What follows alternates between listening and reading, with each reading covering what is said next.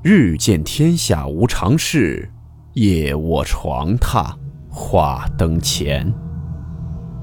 欢迎来到木鱼鬼话。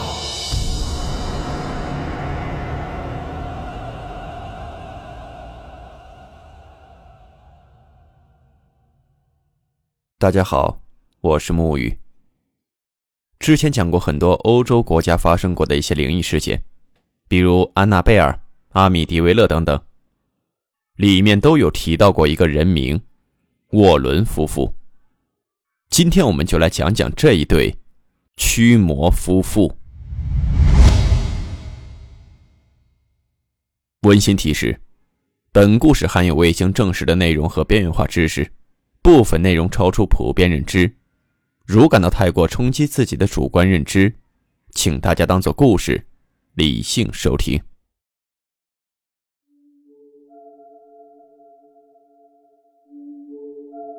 艾德和罗琳·沃伦夫妇是专职调查各种超自然现象的，同时也是天主教唯一认可的驱魔人。他们至今为止已经调查了上万宗的案件，并也出版了相关的著作。这些各式各样的案件也为不少的恐怖电影提供了灵感来源。今天我们就来简单的了解一下这对传奇夫妇。首先，艾德·沃伦。于一九二六年九月七日，在美国的康乃狄克州的布里奇伯特市出生，全名叫做爱德华·沃伦·米尼。他的妻子罗琳·沃伦，一九二七年一月三十一日和艾德·沃伦出生于同一座城市，全名叫做罗琳·丽塔·莫兰。夫妇二人是美国的超自然现象调查研究专员，调查过很多有名的闹鬼事件。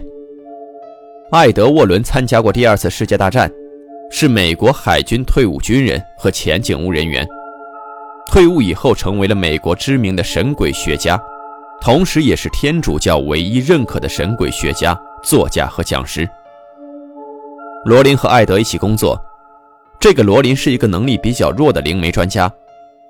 在一九五二年，沃伦夫妇创办了新英格兰的新民研究协会，这个协会。是新英格兰地区最早的超自然现象研究团队，同时建立了沃伦的神秘博物馆。夫妻二人写过很多关于超自然现象的书和很多关于超自然现象的私人调查报告。据他们所说，在两个人的职业生涯中，调查了超过一万宗离奇的案件。这个艾德和罗琳·沃伦夫妇都做了哪些事情呢？我们从最让大家所熟知的事件开始来说。首先就是大名鼎鼎的阿米迪维勒闹鬼事件。沃伦夫妇就是最早去的几个调查者之一。而且这个阿米迪维勒闹鬼事件也让沃伦夫妇名声鹊起。在这次的事件中，纽约的夫妇乔治·卢茨和凯西·卢茨称他们的房子被一个暴力邪恶的东西所依附了，因为太严重。所以他们只好搬了出去。这起事件的具体内容，我在之前的故事中有详细的讲过。沃伦夫妇被纽约第五频道的新闻记者召见，他们报道了阿米迪维勒的事故，并与沃伦夫妇一起进行了事件调查。由艾德·沃伦召集了一组记者、调查员和超心理学家，在海洋大道的一百一十二号的家中会面。在调查期间，卢茨一家人拒绝重新进入这个家里面。艾德在地下室使用了一些宗教道具的时候，身体被推倒在了地上。罗琳也被恶魔存在的感觉所淹没，并被迪菲奥家族的尸体铺在地板上、覆盖着白色床单的精神印象所困扰，以及身体被推后的感觉。研究小组还捕捉到了一张从二楼窥视着的小男孩的灵魂图像。通过通灵，罗琳发现了这里的真相。在一九二四年的荷兰殖民地建成之前，约翰·凯彻姆是一名练习黑魔法的人。他在这片土地上有一座小屋，约翰的遗体还埋在了这里，直到今天。而印第安人曾经在这片土地下面也有一个地窖，用来安置一些病人和疯子。地窖里的那些人全都死了，而这个地窖和小屋子，恰好就在这个海洋大道的事发地沃伦夫妇认为，那里的苦难给这处房产留下了非常负面的能量和黑暗的历史，而这种消极的历史对恶魔精神和超自然现象极具有吸引力。沃伦夫妇认为，一些能量直接影响了迪福夫妇和卢茨夫妇的生活。沃伦夫妇取回了一些卢茨的财产和房产契约，之后，这个鲁茨出售了这些剩余的财产，并且搬迁到了加利福尼亚州。卢茨家族曾在1975年以8万美元的价格购买了这个海洋大道的住宅，在2010年的时候以95万美元的价格出售了，并且再次上市。刚才说的这些，都是沃伦夫妇在阿米迪维勒所做的事情。这起事件让沃伦夫妇大火之后，《鬼宅阴谋》的作者斯蒂芬和洛克仙尼·卡普兰则是把这个阿米迪维勒闹鬼事件称之为骗局。之后，罗琳·沃伦告诉《快速时报》的记者，阿米迪维勒闹鬼事件其实不是骗局。最后，根据这个闹鬼事件改编成的有1977年的书《阴宅》。和1979年以及2015年的同名电影《鬼哭神嚎》。除了艾米迪维勒闹鬼事件，还有安娜贝尔事件。安娜贝尔闹鬼事件，据沃伦夫妇所说，这是他们所遇到过的最邪恶的物品了。安娜贝尔，我们之前也在故事中讲过，感兴趣的朋友可以去之前的作品中听一下。安娜贝尔在制造了一起又一起的案件之后。由沃伦夫妇将他带走，并且沃伦夫妇在神秘博物馆里面为安娜贝尔建造了一个特殊的箱子，他至今都住在那里。如果有条件并且对他感兴趣的话，也可以去康涅狄格州去参观一下。其次就是温子仁导演的《招魂一》和《招魂二》的两部真实事件改编的电影，《招魂一》中的内容就是取自于沃伦夫妇调查过的佩伦家族的凶宅案件。《招魂二》则是发生在英国伦敦的格林街二百八十四号恩菲尔德凶宅事件。除了几个大名鼎鼎事件以外，还有恶魔杀人事件。在一九八一年的时候，阿恩·约翰逊被指控杀死了他的业主艾伦·伯诺。艾德和洛林首先应邀来处理了关于约翰逊的未婚妻的弟弟，其据称被恶魔附体。沃伦夫妇随后又声称。约翰逊先生也被附身了。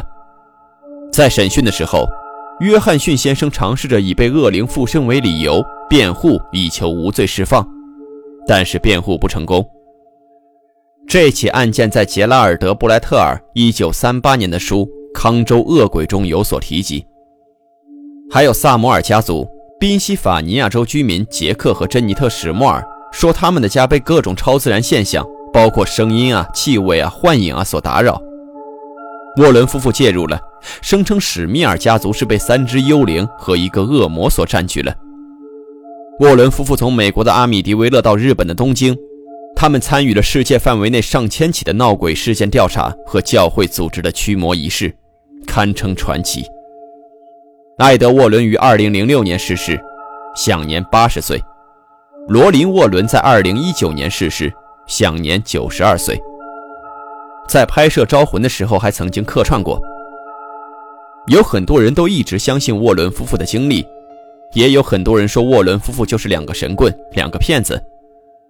但是在过去的五十年来，艾德和罗琳都被认为是美国顶尖的灵魂和鬼神学方面的专家。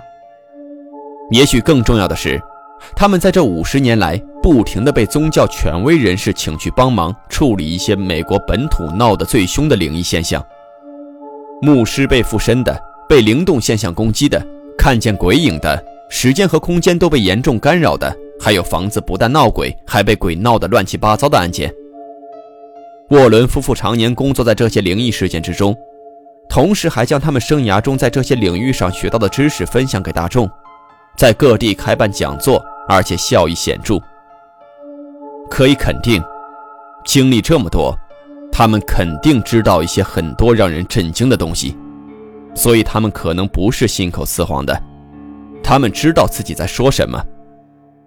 我虽然没有直接和他们聊天沟通过，但是从他们的著作中可以看出来，他们确实看到过、经历过。沃伦夫妇揭示了灵动现象背后的理论原因和动机研究。他们揭示的是什么让鬼屋开始闹鬼，到其背后的深意。这既有总结性，又有预示性。所以，这些故事的真假以及大家对他们的看法，都可以按照自己的主观意识进行判断。艾德留下了这样一段话，在招魂中展现给了大家：正义和邪恶也同时存在着。此消彼长。如果有魔鬼，那么一定就有上帝。而对于我们来说，最重要的是选择站在哪一边。